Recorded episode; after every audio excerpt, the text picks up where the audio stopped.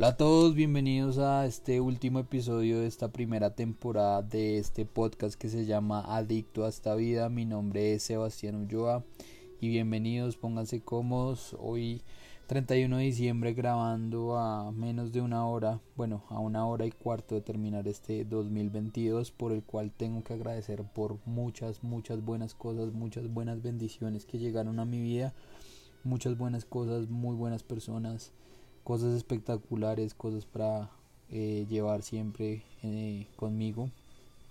Y bueno, quería estar aquí con ustedes y compartirles un poco lo que ha sido este año, eh, hacer como una recapitulación de lo que fue mes a mes este proceso y bueno, contarles un poco por qué tomé la decisión de dejar de beber. Mañana primero de enero cumplo mis cuatro años en abstención y para mí es un logro muy grande que quiero compartir con ustedes. Así que bienvenidos, pónganse cómodos. Y bueno, voy a empezar primero con la parte de la recapitulación de lo que fue el 2022. Eh, bueno, en enero eh, empecé el año montando en bicicleta, eh, haciendo una travesía desde Barbosa, Santander hasta Bogotá, más o menos casi 190 kilómetros. Eh, fue un espacio muy bonito para compartir con familia y con, con mi papá y bueno, varias personas. Eh, también pues un espacio para meditar en la bicicleta, una buena rodada. Y bueno, terminaba ese enero y ya estaba preparado con un muy buen ciclo de entrenamiento para, para el Ironman 70.3 de Barcelona, que era la primera semana de febrero. Lastimosamente pues me dio COVID, lo cual me llevó a una amigdalitis muy fuerte. Duré alrededor de 8 días en cama eh, sin poder realmente hacer mayor cosa. Em, y pues esa ansiedad y ese, esas ganas de, de, que tener un buen, obtener buenos resultados en, Panamá me llevaron a tomar la, la decisión de correr a pesar de, que iba a ser un problema de salud o que podía ser un problema de salud, que mi, cuerpo no estaba totalmente recuperado, mi cuerpo estaba muy débil y aún así tomé el riesgo de hacerlo. Obviamente eh, las cosas no salieron bien, aparte del tema de salud, pues tuve unos temas ahí mecánicos en la bicicleta, que fue una constante durante todo el año. Bueno, eh, después de ese primer revés, ese, ese primer golpe para mi, mi confianza en carrera, eh, retomo los entrenamientos, cierro el capítulo, vuelvo a empezar. Eh, viene marzo, en marzo tuve la oportunidad de participar en una carrera que se llama TT Challenge. que es una contrarreloj por equipos individual y fue una carrera muy bonita porque me permitió eh, relajarme un poco, gozarme una carrera sin pensar en los resultados, simplemente compartiendo con amigos, pasándola bien y, fue, un momento muy, muy chévere. Eh, para abril eh, tuve un cambio pues de, entrenador. Llegó Diana, mi entrenadora, a liderar mi proceso deportivo y, a, a, buscar de cierta forma para mí el hacer caso, el volver a, generar una disciplina, una estructura de entrenamientos constantes y, bueno, asumí ese reto y ahí empezó ese, ese proceso deportivo al lado de ella, eh, tratando de, siempre hacerle caso, de, buscar estar lo más eh, cercano al, al, al plano, a las tareas que ella me asignaba. Y bueno, de ahí vinieron buenos entrenamientos, días duros, y bueno, eso se vio reflejado, como les iré contando, eh, cerrando el año. Para mayo voy a mi segunda carrera triatlón del año. El, el que el Tree Race que fue en, en, Barranquilla. Nuevamente tengo problemas mecánicos desde antes de la carrera. Durante la carrera con la bicicleta tuve problemas mecánicos todo el tiempo y y decido en el running eh, retirarme por primera vez de una carrera triatlón por decisión propia. Y fue algo muy triste, muy fuerte, otro golpe muy muy fuerte para mí, mi fortaleza mental, mi confianza en lo que hacía. Y bueno ahí realmente eh, fue, fue, un, fue un, factor que marcó mucho mi primer semestre esa carrera aunque a mí no me gustó mucho hablar de ella porque pues fue una muy mala experiencia y no fue un momento muy bonito para, para lo que fue para lo que fue ese mes pero bueno ahí cerré el capítulo porque venía en la carrera más importante de ese semestre que era el Nariño Challenge en junio donde me iba a enfrentar con muchos amigos, con personas que son muy tesas, que admiro demasiado.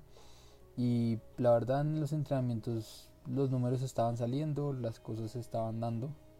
Eh, tuve la oportunidad de tener a mi mamá nuevamente acompañándome en carrera, muchos amigos viéndome correr. Eh, y bueno, simplemente eh, la carrera no se dio como yo la quería y esa falta de aceptación de, no, estar en, el día con las piernas o con las sensaciones indicadas pues me llevó a una frustración en carrera donde en el ciclismo por poco abandono eh, me bajo a correr encalambrado y bueno sufro bastante lloro eh, me cuestiono mucho por qué hago esto eh, odio el triatlón en cierto momento odio lo que estaba haciendo y simplemente entrego ese, esas sensaciones tan malas que estaba viviendo y durante los últimos 10 kilómetros de esa carrera en el segmento del, del, atletismo me dediqué a reírme, a hacerle barra a mis amigos que estaban sufriendo y dándola toda. Yo me dediqué a otra cosa, a encontrarme y a darme cuenta que pues yo hacía esto por pasión y porque me gusta y no porque por una obligación o por, por mostrar algo. Entonces eso me ayudó mucho para encontrar eh, encontrarme otra vez con, con quién soy con quién por lo que hago esto realmente. Y, y pues eh, fue un momento duro pero pero muy bonito. Y tener a mi mamá en la meta tener amigos poder sentirme bien a pesar pues de que los resultados deportivos no fueron los que yo quería. Aceptar aceptar que no era mi no era mi día no era mi momento. Y simplemente eh, levantar la cabeza rápido y volver a, trabajar fuerte para lograr las cosas que quería. Eso fue el aprendizaje de esa carrera, realmente. Viene julio, estoy entrenando mucho, acompañando a amigos a correr el triatlón de Guatapé, viviendo el triatlón desde la barrera nuevamente, pero como eh, contagiándome de esa buena energía de la gente, del espíritu, del deporte, bueno, viviendo otras cosas y no pensando en, en, en, cosas que realmente no, no, van, no van al caso. Entonces, pues eso me ayudó mucho a, a quitarme ciertas presiones y cosas que tenía en mi cabeza y a sentirme mejor. Bueno, finalizando julio o agosto, realmente en estos momentos no me acuerdo, unos amigos me invitan a hacer alto de letras, yo nunca lo había hecho eh, fue un viaje muy raro, improvisado, salió de la nada, pero fue como un momento en el cual me pude reconectar conmigo, entender mucho por qué hago esto, por qué me, me apasiona tanto, el por qué esto es mi terapia de vida, el por qué eh, entender también que soy una persona diferente a las, a las otras, donde eh, necesito esto en mi vida para poder mantener un balance y un equilibrio que son las cosas que yo normalmente hablo acá en el podcast. Entonces, pues, esa, esa experiencia de ir al alto de letras, muy dura, porque pues llovió, hizo un clima muy fuerte, pero realmente probé mi fortaleza mental desde que estoy ocho y para las cosas que puedo de, de cierto modo demostrarme a mí que puedo lograr. Eh, en septiembre eh, hago mi primera maratón oficial en Medellín, comenzando septiembre, en preparación para el Ironman de Barcelona y, y pues como un entrenamiento previo todo sale perfecto, corro mejor de lo que habíamos pensado, con muy buenos números, muy buenas sensaciones, la recuperación post eh, maratón fue muy buena. Y todo esto a pesar de haber tenido una caída en la moto tres días antes de, de la maratón que bueno, eso después me reporcú, pues se convirtió en, un, en una pequeña lesión que me tuvo lejos de correr un par de días previos al viaje a Barcelona, pero gracias a Dios todo se dio. Y bueno, octubre empezó con, con Barcelona el 2 de octubre, fecha que siempre va a quedar grabada en mi cabeza y en, en mi vida porque eh, fue una carrera demasiado especial, demasiado especial a pesar de haber tenido nuevamente problemas mecánicos en la bicicleta, pero fue una carrera en la que mi fortaleza mental la puse a prueba y me mostré que soy capaz y para lo que estoy hecho. Entonces estoy hecho para enfrentarme a adversidades y, vencerlas. Y eso fue una forma de darme cuenta de eso. Eh, luego regreso a Colombia en ese mes. Noviembre me dedico a preparar lo que iba a ser el Ironman 70.3 de Cartagena. Nuevamente previo a carrera tengo una pequeña lesión pero la verdad las sensaciones habían sido muy buenas, el fondo que traía Barcelona me ayudó mucho, a pesar de, haber no, de no haber nadado por varias semanas, pues las semanas previas a, la carrera nadé y pues no me sentía mal. Y bueno, salió todo lo que ustedes ya escucharon en el episodio anterior. Un tercer lugar en mi categoría, algo soñado para mí desde el 2016 cuando hice mi primer 73 en Cartagena eh, una clasificación al Mundial de Finlandia el próximo año, el 27 de agosto. Eh, un séptimo puesto en la general, que algo es algo también increíble. Y definitivamente pues muy muy feliz con esos resultados, además de poder compartir eso con mi mamá, con mi hermano, eh, con mis amigos, con los atletas que, con los que comparto semana a semana los entrenamientos, con mi familia cada dos eh, con todo, realmente el, tener mensajes tan bonitos de personas que han visto mi proceso y que han visto que a pesar de los malos resultados que había tenido durante todo el año, me mantuve fuerte entrenando y enfocado en lograrlo. Bueno, ahora vamos a continuar con el, el tema de por qué para mí el primero de enero es tan importante y es porque celebro mi cuarto eh, aniversario en abstención de alcohol y realmente para mí es un día muy importante porque desde ese día gracias a, Dios no he vuelto a vivir esas duras y difíciles mañanas en las que me levantaba y no sabía qué había pasado el día anterior. Yo tomo esa decisión realmente es por, por mis lagunas, por el no recordar qué había hecho, qué había pasado. Y, es que pues eh, en esas lagunas eh, en mi vida amanecí en, encarcelado, amanecí en hospital, amanecí en la calle tirado, robado, amanecí en situaciones muy difíciles en las cuales creo que ese primero de enero del 2019 cuando tomé la decisión de no volver a consumir alcohol, que es la droga madre, en mi caso de mi adicción eh, fue de las mejores decisiones que pude tomar en mi vida. Realmente no puedo decir que los problemas se fueron, pero los problemas los vivo y me acuerdo de cada problema que tengo. Y para mí eso, eso no tiene precio, no tiene precio el, el estar presente y consciente de cada una de las cosas que vivo. Entonces le doy gracias a Dios por permitirme estos cuatro años en abstención, estos cuatro años en los que mi vida ha sido difícil, pero ha sido difícil teniendo, estando sobrio, estando sin ese, en, sin ese veneno, sin estar, tener, envenenar mi alma y mi cabeza con, e, con eso, el poder compartir con mi mamá, abrazarla, entenderla.